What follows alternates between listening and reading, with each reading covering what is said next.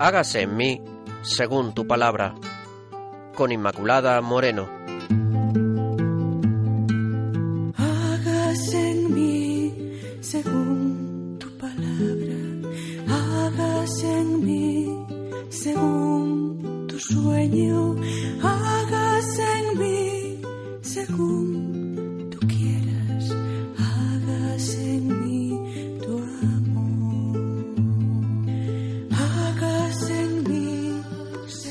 Bienvenidos, queridos oyentes de Radio María, a este programa, a su programa, Hágase en mí, según tu palabra.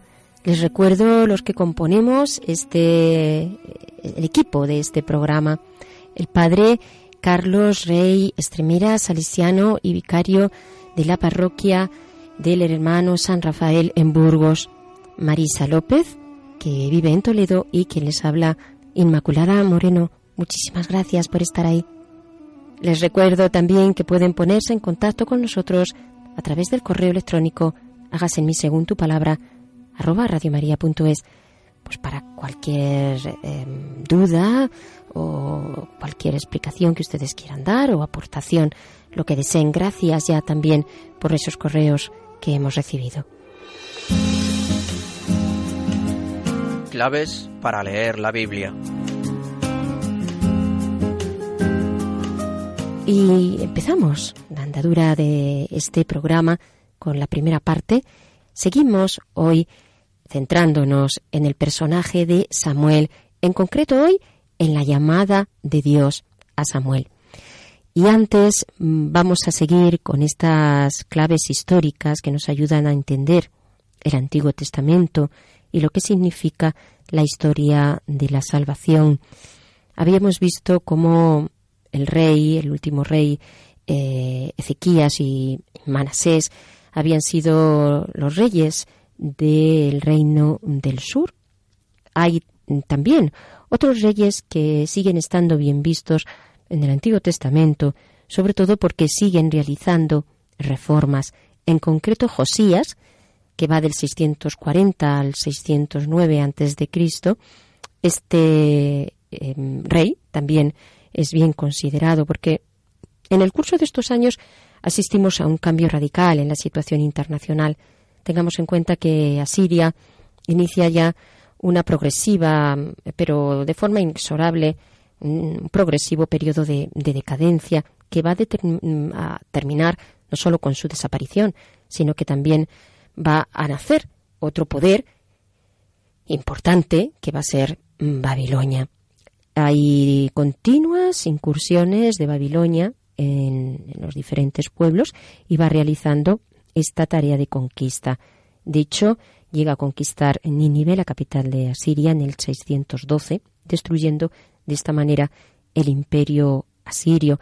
Claro, el hundimiento asirio pues, va a tener como una consecuencia inmediata el renacimiento de Egipto y políticamente eh, la situación pues no ha cambiado. Digo mm, para, para Israel, que eh, había sido conquistado por el reino de, del norte y había sido deportada la población asiria.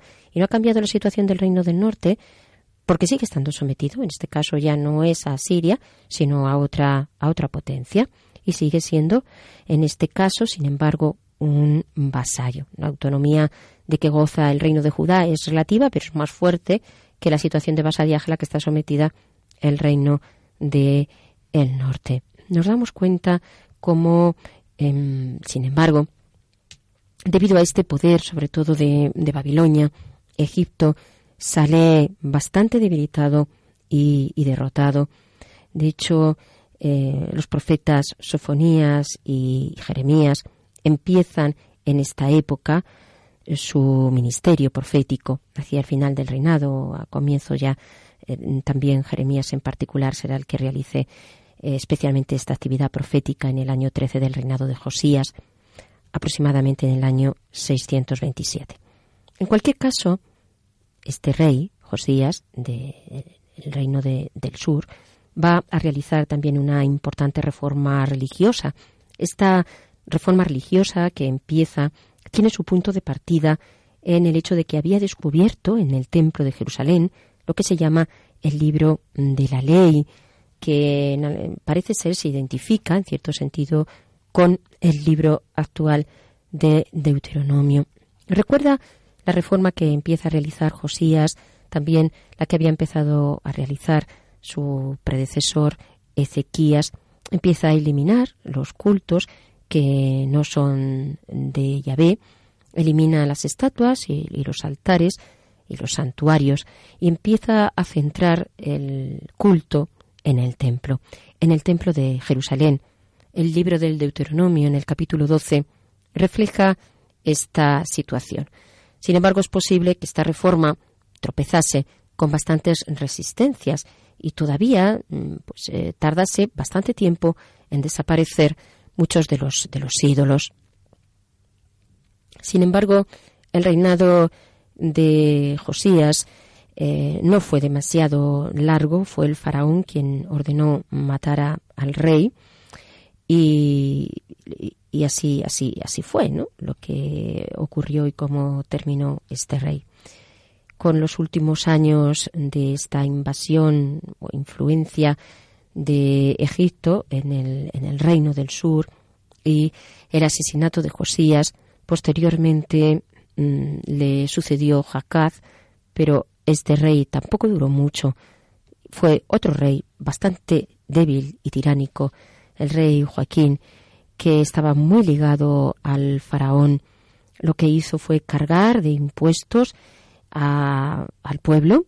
Esto hizo que el pueblo empobreciera y eh, había constantes choques entre el pueblo y el rey. También se ve estos choques con el profeta mm, Jeremías, que había criticado mucho esta política, que era una política de unión con Egipto, esta política de alianza. Y aquí que Jeremías, en realidad, eh, él eh, se movía por motivos mm, de carácter eh, religioso. El profeta se hace, además, sin embargo, también con tintes políticos de un partido que no era el que apoyaba pues esta relación con, con Babilonia. En todo caso, al final, Babilonia se acabó imponiendo. El faraón Necao sufrió una grave derrota y Babilonia impone su, su poder. Y por tanto, lo que hace es eh, entrar en, el reino, en el reino del sur, conquistando el reino del sur. Lo que hizo Nabucodonosor en el 598 es marchar contra Jerusalén, asediar Jerusalén, porque además era un aliado de Egipto. Quería derrocar a Egipto y era también una manera de poner en jaque a, este imperio. Dice eh, el, libro de las de la segundo de, Crónicas, el año 7 del mes de Kislev, el rey de Akkad, llevó su ejército a la tierra de Ati y puso sitio a la ciudad de Judá, y el segundo día del mes de Adar tomó la ciudad y cogió prisionero al rey. Puso allí un rey de su gusto, tomó un gran botín y lo envió a Babilonia. Así fue como se produce la deportación de eh, la población, una población que tenía, sobre todo esta población con influencia, fueron desterradas miles de personas, miembros sobre todo de la clase dirigente, nobles, sacerdotes, entre ellos también el profeta Ezequiel, es la primera deportación. Puso a otro rey, un rey que estaba bajo el mando de Babilonia, un rey a su gusto, que fue Sedecías, el último rey de Judá porque se produce después una segunda deportación. Esta política que llevó el rey Sedecías, una política vacilante y, de compromisos, esto hizo pues que se debilitase ya eh, del todo y se decía, además se va a revelar en otras dos ocasiones, nada menos que con Nabucodonosor, que en el 587 vuelve de nuevo a Judea, reprime la nueva sublevación y por segunda vez entra en Jerusalén. Así, Jerusalén queda sumida al hambre y conquistada. Esto, esto fue el resultado de, de, todas estas intrigas. Se decía, intentó huir de la ciudad asediada, fue capturado, se le reservó la suerte de los vasallos rebeldes. Nabucodonosor ordena dar muerte a toda su familia y mandó eh, eliminarle de una manera mm, muy cruel, sacándole los ojos y llevándole encadenado a Babilonia. La ciudad así fue destruida, el templo también, la población deportada. Dice el libro de las lamentaciones, Judá está desterrada en postración y en extrema servidumbre. El libro de las lamentaciones, como ya sabemos, consta de cinco poemas que tienen como centro el dolor por la destrucción de Jerusalén, debida, según el autor, al pecado del pueblo, porque el pueblo se había alejado de Dios y como consecuencia trajo todos estos males. El texto compuesto poco después eh, nos habla en realidad y, comprende, nos hace entender el ánimo que tenían esas, esas personas, porque este libro está compuesto poco después de todos estos hechos, que el ánimo de los habitantes ante esta terrible catástrofe nacional. Y así, eh, queridos oyentes, vamos a terminar con esta primera parte sobre eh, estas claves, en este caso históricas, recordando que Asiria deja su primacía a Babilonia en el ámbito internacional, mientras que Josías lleva una segunda reforma religiosa. Sin embargo, a manos del faraón Necao, Josías es eh, asesinado y en esta situación eh, terminará Jerusalén por hacerse, eh, quiero decir Babilonia, por hacerse con Jerusalén, convirtiéndose en Nabucodonosor en el nuevo árbitro a nivel, eh, a nivel internacional de la situación, pasando así de ser el predominio del imperio asirio a ser ahora el predominio del imperio babilónico.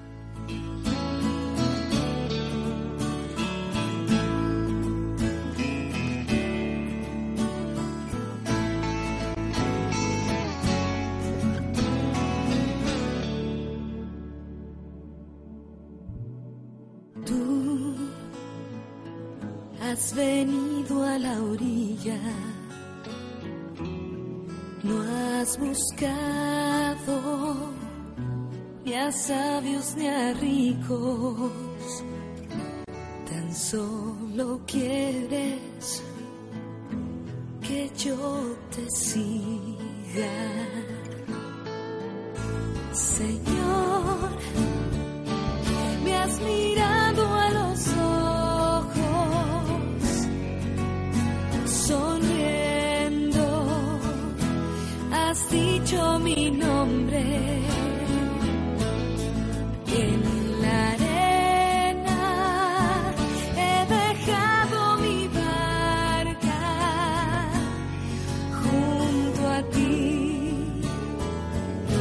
Buscaré otro mar.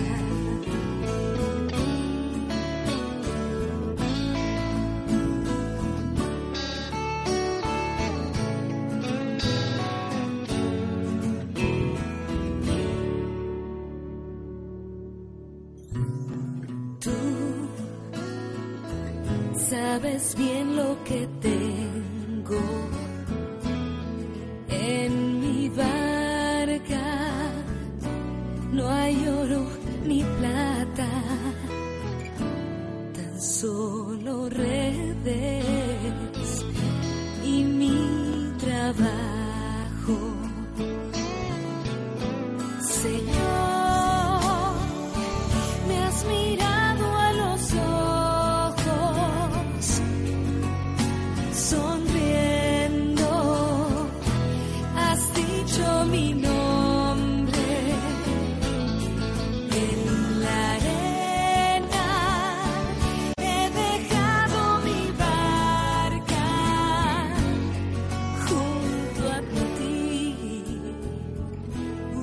hemos eh, querido poner esta canción tan conocida, Tú, Señor, has venido a la orilla, no has buscado ni a sabios ni a ricos, tan solo quieres que yo te siga, porque es la llamada que Dios hace a Samuel.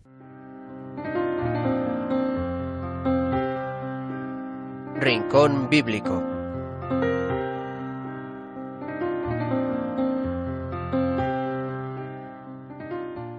Samuel es llamado, aquí estoy, aquí estoy, repite el, el profeta.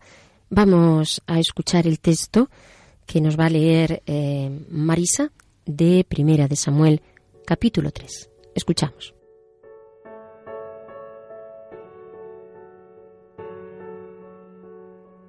El joven Samuel estaba al servicio del Señor con Elí. En aquel tiempo era raro, raro oír la palabra de Dios, y las visiones no eran frecuentes. Un día Elí permanecía acostado en su habitación. Sus ojos se habían debilitado y ya no podía ver. La lámpara de Dios todavía estaba apagada, y Samuel dormía en el templo del Señor donde estaba el arca de Dios. El Señor lo llamó, Samuel, Samuel. Él respondió, Aquí estoy. Fue corriendo donde estaba Elí y le dijo, Aquí estoy, pues me has llamado. Elí dijo, No te he llamado, vuelve a dormir.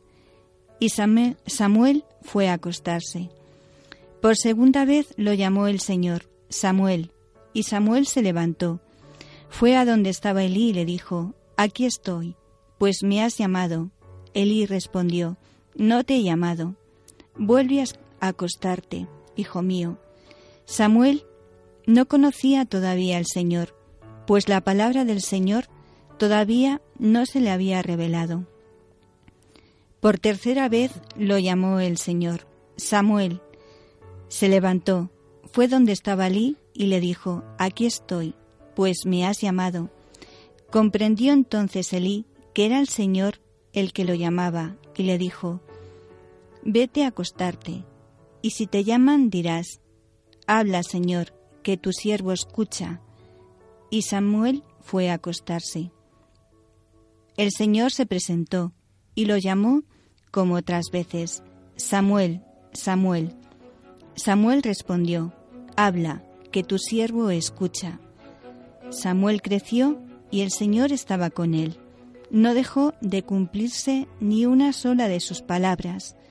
Todo Israel, desde Dan hasta Seba, supo que Samuel estaba acreditado como profeta del Señor. El Señor continuó manifestándose en Silo, donde se revelaba a Samuel.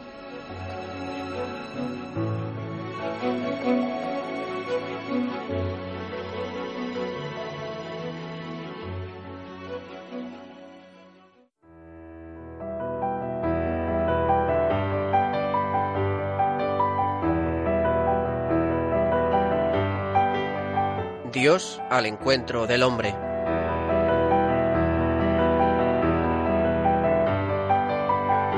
Y una vez que hemos escuchado este maravilloso texto, el padre Carlos Reyes Tremera, salesiano, vicario de la parroquia del hermano San Rafael en Burgos, nos explica este, este texto.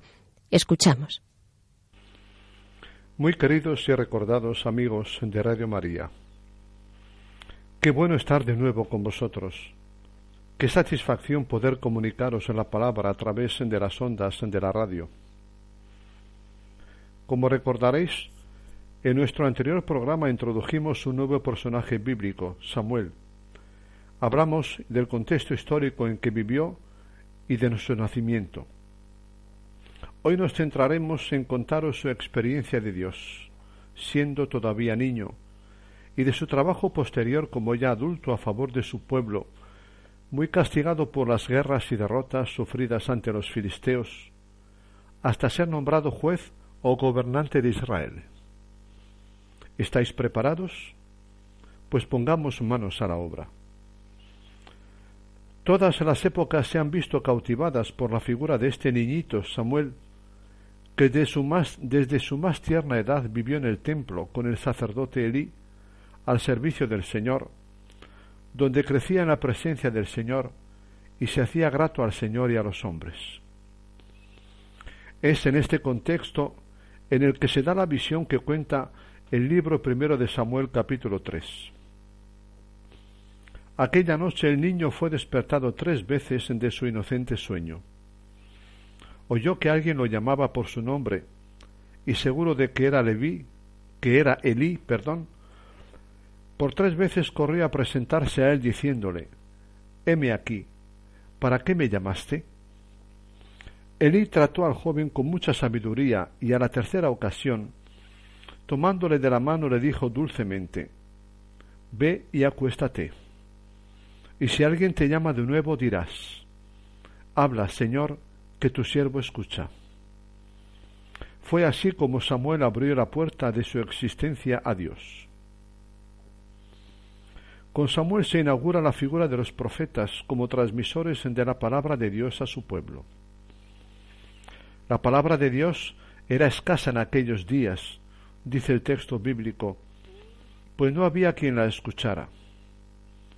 Siendo un jovencito, Dios le llama por su nombre repetidamente, la actitud fundamental de Samuel es la de escucha. Habla, Señor, que tu siervo escucha. Lo que se narra en los capítulos 4 a 7 del libro primero de Samuel cubre un trecho considerable de tiempo, tal vez unos cuarenta años. Fue una época de desunión y anarquía. Pasada ya la generación de los que entraron en la tierra prometida con Josué, se levantó después de ellos otra generación que no conocía a Dios, ni la obra que él había hecho por Israel. No había hombre ni tribu capaz de unir al pueblo bajo un solo gobierno, ni devolverlos a la adoración del Dios único. De modo que, según la expresiva frase bíblica que define plenamente la época de los jueces, todos hacían lo que les parecía bien en su propia opinión. Solamente el tabernáculo que contenía el arca de la alianza y el sumo sacerdocio ofrecían un lazo común, pero su influencia se había reducido mucho. No había, por tanto, nada que impidiera la constante infiltración de las diversas naciones vecinas, sobre todo de los filisteos, que una y otra vez invadían la tierra prometida. De vez en cuando surgían una especie de líderes o magistrados supremos llamados jueces, pero su autoridad era sólo temporal y limitada. La historia de Israel en tiempos de Samuel se refiere especialmente al conflicto con los filisteos. Cuenta el texto bíblico que el ejército israelita, congregado de prisa e insuficientemente armado, sufrió una grave derrota, provocando en los supervivientes un espíritu de intimidación y desaliento. Al anochecer de ese aciago día, los ancianos de Israel tuvieron un consejo de guerra. Era evidente para ellos que había que atribuir su derrota a que habían dejado a Dios fuera de sus planes, y se les ocurrió una idea para obligar a Dios a ponerse a su lado contra sus enemigos traer al campo de batalla el arca de la alianza del Señor, para que vaya con nosotros y nos libre de la mano de nuestros enemigos. La llegada del arca fue recibida con gritos de júbilo por todo el ejército. Tan pronto como los filisteos se informaron de la causa de tan exuberante demostración, se sintieron deprimidos a su vez, pues también ellos identificaban la llegada del arca con la presencia del Dios de Israel. A pesar de ello, los filisteos se prepararon para el combate y avanzaron con las palabras de sus jefes sonando en sus oídos. Esforzaos, oh filisteos, y sed hombres para no ser que no sirváis a los hebreos como ellos os han servido a vosotros. Ser hombres y pelead. El resultado del combate fue aún más desastroso. Los filisteos se lanzaron al ataque y derrotaron a los israelitas que huyeron a la desbandada. Fue una gran derrota, dice el texto bíblico. Alrededor del arca debieron de haberse amontonado los cadáveres mientras los hebreos luchaban desesperadamente por defender el símbolo de su fe. Pero todo fue en vano, pues el arca fue tomada y los dos hijos de Elí muertos. El anciano Elí, ciego y ansioso, estaba sentado mirando hacia la carretera principal. Cuando aumentó el ruido del tumulto, preguntó con vehemencia ¿Qué estruendo de alboroto es este? A lo que el mensajero recién llegado respondió con un tono aterrador Israel ha huido ante los filisteos. Ha sido una gran derrota. Murieron también tus dos hijos y el arca de Dios fue capturada. El anciano Recibió las noticias en silencio, pero cuando el mensajero hizo mención del arca de Dios, cayó hacia atrás de la silla al lado de la puerta, se desnucó y murió. Dice el texto bíblico, Samuel actuó como juez de Israel durante toda su vida.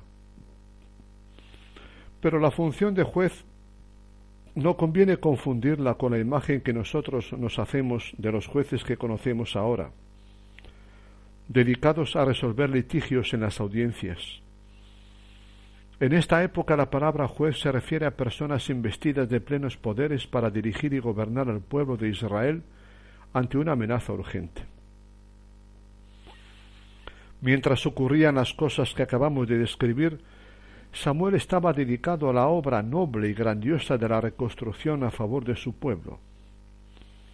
Con el tiempo, la invasión de los filisteos había perdido fuerza en comparación con su primera explosión triunfante, y habían abandonado los territorios ocupados en el interior de Israel. Por eso Samuel pudo proseguir sus trabajos en calma y sin interrupciones, y sin interrupciones. Libre de la vigilancia y oposición a la que la habrían sujeto si estuviera bajo la ocupación filistea. Samuel sabía que había que lograr dos objetivos para remediar la triste condición de Israel. En primer lugar, había que salir de la anarquía en la que se encontraba Israel y recuperar la unidad nacional. Era inútil pensar en defender la tierra contra las incursiones de los vecinos, mientras cada tribu se contentara con una existencia aislada, repeliendo a sus propios enemigos por algún tiempo, pero indiferente a la condición de sus vecinos israelitas y del país en general. Israel tenía que ser uno como forma de garantizar su independencia e integridad futuras. En segundo lugar, había que destruir los lugares de adoración a dioses falsos y volver a la única fe en Israel, en Yahvé. Por todas partes se celebraban orgías terribles de impureza desvergonzada. Era evidente que sólo un gran avivamiento religioso podía salvar al pueblo. Samuel era un hombre de oración. Era además un hombre de eminentes virtudes y de una vida y reputación inmaculadas, que tuvo también la sagacidad práctica suficiente para crear una conciencia nacional, así que después de veinte años de trabajos callados e ininterrumpidos, consiguió guiar a su pueblo de modo que volvieran a sentir y a manifestar su antigua unidad y a tener un anhelo muy firme de seguir al Señor. Todos los israelitas se unieron para seguir a Yahvé, y al hacerlo se acercaron unos a otros como convergen hacia el centro los rayos de una rueda. Samuel viajó por todo el país, de extremo a extremo, urgiendo a la gente a volverse a Jehová y a desechar los falsos dioses. Por todas partes derribaban a los ídolos de sus pedestales y se acabaron las orgías viciosas en los bosques y los valles. Este movimiento concluyó con una gran asamblea pública, donde el pueblo confesó sus pecados y se humilló delante del Señor. Debió de ser un espectáculo asombroso y un acto digno de su hombría. No es sorprendente que Samuel fuera nombrado juez por repentina aclamación, y que, desde aquel momento quedara clara la supremacía de Samuel en el país. Durante su gobierno como juez, los filisteos fueron derrotados y no volvieron a entrar en su territorio. Aquí, queridos radioyentes, acaba nuestro programa de hoy. Lo concluimos con Samuel nombrado juez o responsable máximo de los destinos de su pueblo Israel pero su vida sufriría un giro radical por causa de la monarquía que le tocaría a él instaurar, a pesar de ser él mismo contrario a ella. En su oración y discernimiento supo que Dios accedía a este cambio y se dedicó con todas sus fuerzas a hacer las cosas del mejor modo posible. El inicio de la monarquía en Israel será el tema de nuestro próximo programa. No os olvidéis, por tanto, de conectar la radio ese día. ¿De acuerdo? Un gran abrazo a todos y que Dios os bendiga y a vuestros parientes y amigos. Hasta dentro de dos semanas. Muchas gracias, Padre Carlos, por sus meditaciones, su meditación siempre profunda y jugosa para nosotros. Les recordamos que estamos en el programa Hagas en mí según tu palabra, hoy con el tema La llamada a Samuel. Gracias por su atención. Pueden también, ya saben, ponerse en contacto con nosotros a través del correo electrónico hagas en mí según tu palabra arroba radiomaria.es. Y como el profeta Samuel, vamos a decir al Señor, heme aquí, Señor, aquí estoy.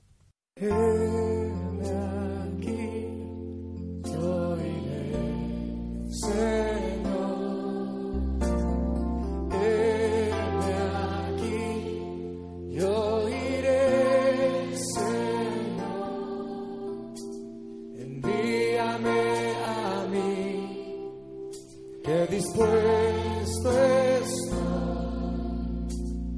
llevaré tu gloria a las naciones.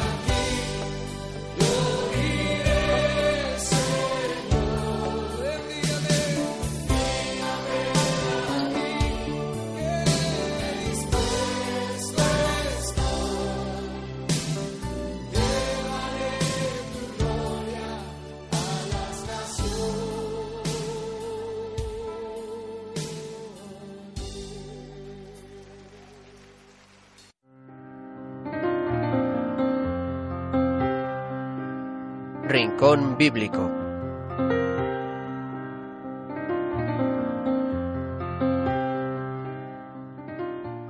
Bien, queridos oyentes, y vamos ahora con Marisa. Escuchamos. Cuéntanos, Marisa, ¿qué, qué nos traes hoy en este pues rincón hoy bíblico? Vamos a, a escuchar un poco cómo narra también su conversión conversión André Frosar, porque es verdad que tuvo una llamada muy especial del Señor, ¿no? una llamada muy muy insistente, pero en, en unos pocos minutos. Vamos a escucharla. Dice, el ateísmo en André Frosar y en su posterior y repentina conversión se entienden un poco más contemplando su propia familia, como nos lo cuenta él mismo. Éramos ateos perfectos, de esos que ni siquiera se preguntan por su ateísmo, los últimos militantes anticlericales que todavía predicaban contra la religión en las reuniones públicas. Nos parecían patéticos y un poco ridículos. exactamente igual que lo serían unos historiadores esforzándose por refutar la fábula de Caperucita Roja. Su celo no hacía más que prolongar en vano un debate cerrado mucho tiempo atrás por la razón, pues el ateísmo perfecto no era ya aquel que negaba la existencia de, Dios, sino aquel que ni siquiera se planteaba el problema. Dios no existía. Su imagen o las que evocan su existencia no figuraban en parte alguna en nuestra casa. Nadie nos hablaba de él. No había Dios. El cielo estaba vacío, la tierra era una combinación de elementos químicos reunidos en forma caprichosas por el juego de las atracciones o de las repulsiones naturales. Pronto nos entregarían sus últimos secretos, entre los que no había en absoluto Dios. Mi padre era el secretario general del Partido Socialista. Yo dormía en la habitación que durante el día servía mi padre de despacho frente a un retrato de Karl Marx. Este personaje me fascinaba. El domingo era el día del Señor para los luteranos, que algunas veces iban al templo, y para los pietistas, que se reunían en pequeños grupos bajo la mirada falta de comprensión de otros. Para nosotros era el día del aseo general, en el agua corriente del arroyo Trochero. En Navidad las campanas de los pueblos cercanos, que no encontraban eco entre nosotros, se extendían como un manto de ceremonia sobre una campiña muerta.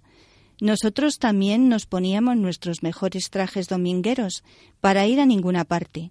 Almorzábamos en la mejor habitación sobre el blanco mantel de los días señalados pero ni el, moscatel de Alsacia, ni la cerveza, ni la frangüesa volvían a la familia más habladoras. La comida más rica que de costumbre y el abeto completamente barbudo de guirnaldas plateadas nada conmemoraban. Era una Navidad sin recuerdos religiosos, una Navidad amnésica que conmemoraba la fiesta de nadie. Rechazábamos todo lo que venía del catolicismo, como una señalada excepción, como una señalada excepción para la persona humana de Jesucristo, hacía quien los antiguos del partido mantenían como bastante parquedad, a decir verdad, una especie de sentimiento de origen moral y de destino poético. No éramos de los suyos, pero él habría podido ser de los nuestros, por su amor a los pobres, su severidad con respeto a los poderosos y sobre todo por el hecho de que había sido la víctima de los sacerdotes, en todo caso de los situados más alto, el ajusticiado por el poder y por un aparato de represión. Pero sin tener mérito alguno, Frosar, porque Dios quiso y no por otra razón, fue el afortunado en recibir el regalo de la conversión. Él no buscaba a Dios, se lo encontró, sobrenaturalmente. Sé la verdad sobre la más disputada de las causas y el más antiguo de los procesos. Dios existe. Yo me lo encontré. Me lo encontré fortuitamente. Fue un momento de estupor que dura todavía. Nunca me he acostumbrado a la existencia de Dios. Habiendo entrado a las cinco y diez de la tarde en una capilla del barrio latino en busca de un amigo, Salí a las cinco y cuarto en compañía de una amistad que no era de la tierra. Habiendo entrado allí, escéptico y ateo, de extrema izquierda y aún más que escéptico, y todavía más que ateo, indiferente y ocupado en cosas muy, muy distintas a un Dios que ni siquiera tenía intención de negar. Hasta tal punto me parecía pasado desde hacía mucho tiempo a la cuenta de pérdidas y ganancias, de la inquietud y de la ignorancia humana. Volví a salir algunos momentos más tarde, católico, apostólico, romano, llevado, alzado, recogido y arrollado por una ola de una alegría inagotable. Al entrar tenía veinte años, al salir era un niño listo para el bautismo. Mis sentimientos, mis paisajes interiores, las construcciones intelectuales en las que me había repatingado ya no existían, mis propias costumbres habían desaparecido y mis gustos estaban cambiados. Ese acontecimiento iba a operar en mí una revolución tan extraordinaria, cambiando en un instante mi manera de ser, de ver, de sentir, transformando tan radicalmente mi carácter y haciéndome hablar un lenguaje tan insólito que mi familia se alarmó. Se creyó oportuno, suponiéndome hechizado, hacerme examinar por un médico amigo, ateo y buen socialista. Después de conversar conmigo sosegadamente y de interrogarme indirectamente, pudo comunicar a mi padre sus conclusiones. Era la gracia, dijo, un efecto de la gracia y nada más. No había por qué inquietarse. Hablaba de la gracia como una enfermedad extraña que presentaba tales o cuales síntomas fácilmente reconocibles. ¿Era una enfermedad grave? No. La fe no atacaba la razón. ¿Había un remedio? No. La enfermedad evolucionaba por sí misma hacia la curación. Esas crisis de misticismo a la edad en que yo había sido atacado duraban generalmente dos años y no dejaban ni lesiones ni huellas. No había más que tener paciencia. Se me toleraría mi capricho religioso a condición de que fuese discreto, como lo serían conmigo. Se me rogó que me abstuviese de todo proselitismo en relación con mi hermana menor, ella se convertiría a pesar de todo al catolicismo y mi madre también, bastantes años después de ella. André Fossat muere en París en 1995 a los 80 años de edad tras haber sido uno de los intelectuales católicos franceses más influyentes de su país en el presente siglo.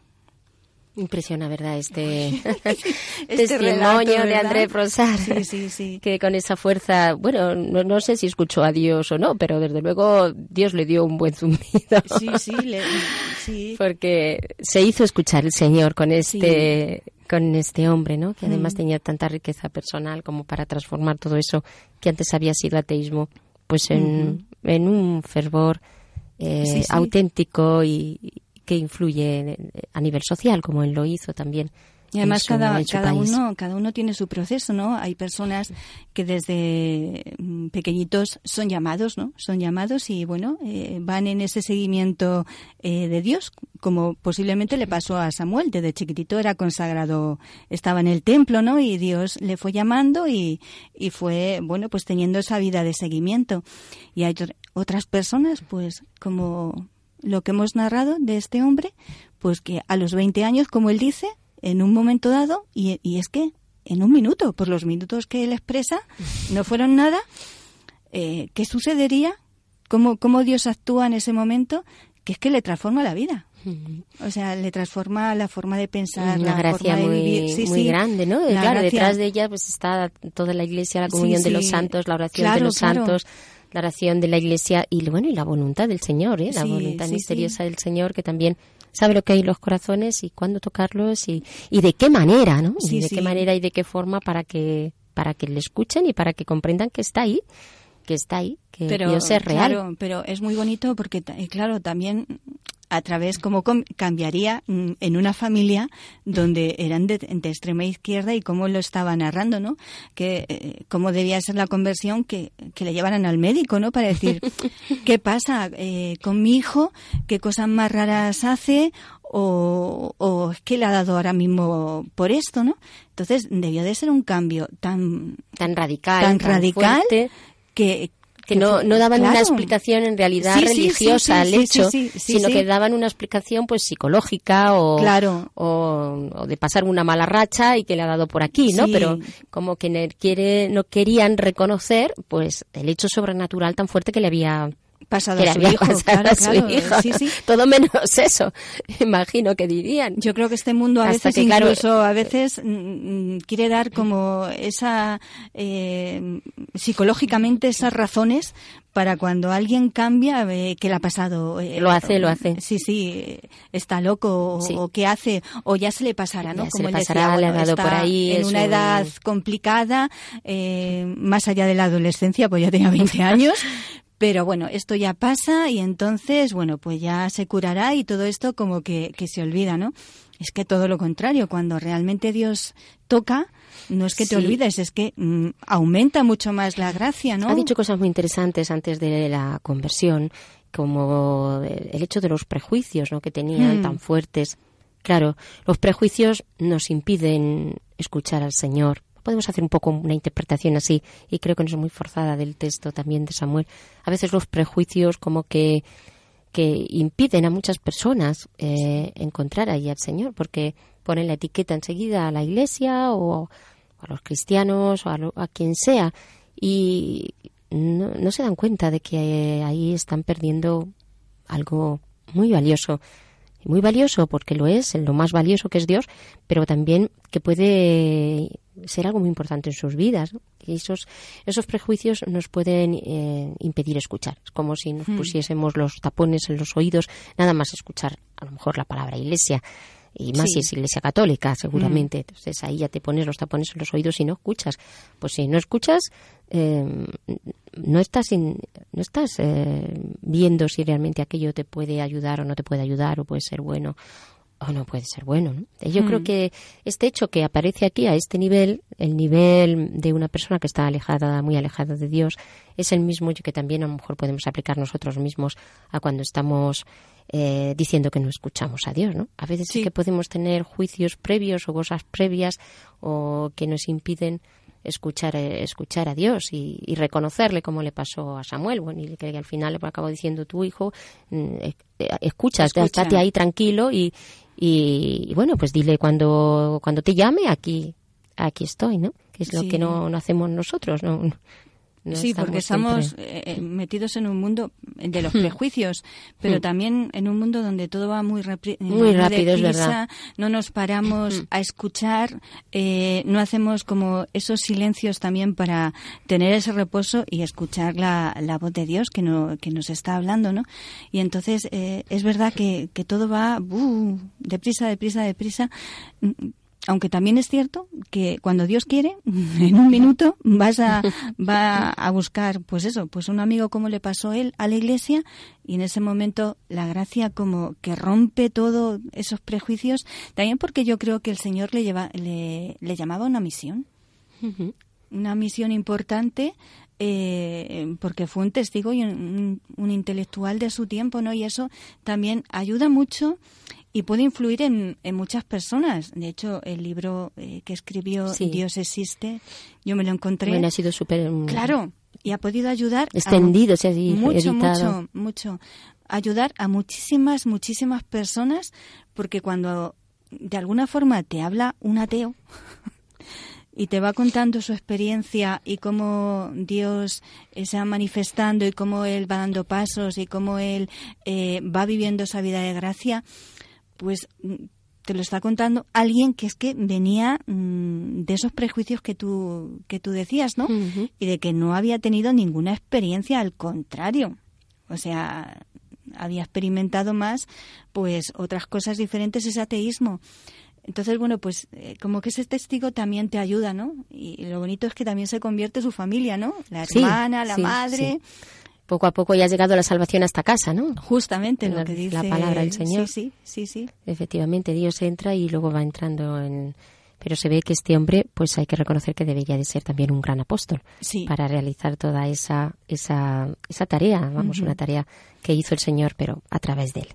Pues queridos oyentes, eh, vamos eh, ahora a escuchar al Señor, le vamos a pedir, Señor, escucha, oh Señor, mi oración. Con esta súplica que le pedimos al Señor, en realidad le estamos diciendo, Señor, en realidad queremos escucharte a ti.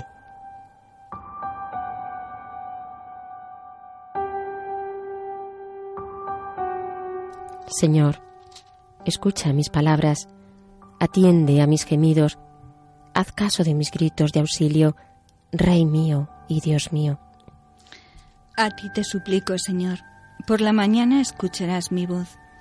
Por la mañana te expongo mi causa y me quedo aguardando. Tú no eres un Dios que ame la maldad, ni el malvado es tu huésped, ni el arrogante se mantiene en tu presencia. Detestas a los malhechores, destruyes a los mentirosos. Al hombre sanguinario y traicionero lo aborrece el Señor.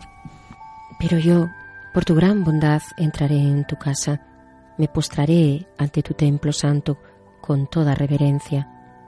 Señor, guíame con tu justicia, porque tengo enemigos. Alláname tu camino. En su boca no hay sinceridad, su corazón es perverso, su garganta es un sepulcro abierto mientras halagan con la lengua. Que se alegren los que se acogen a ti, con júbilo eterno. Protégelos para que se llenen de gozo los que aman tu nombre. Porque tú, Señor, bendices al justo, y como un escudo lo rodea a tu favor.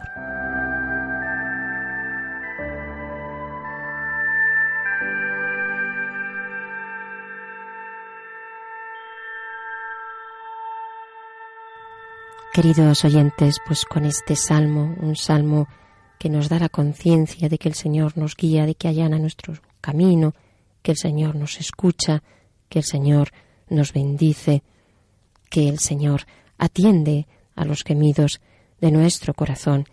Con este salmo nos despedimos y les damos las gracias por su presencia y desde luego les invitamos a que puedan estar también en el próximo programa de Hagas en mí, según tu palabra. Hasta nuestro próximo encuentro.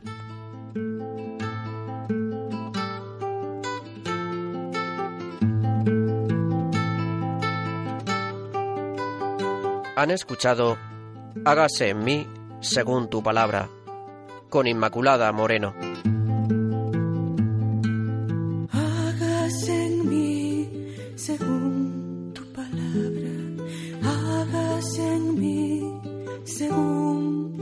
Sueño, hágase en mí según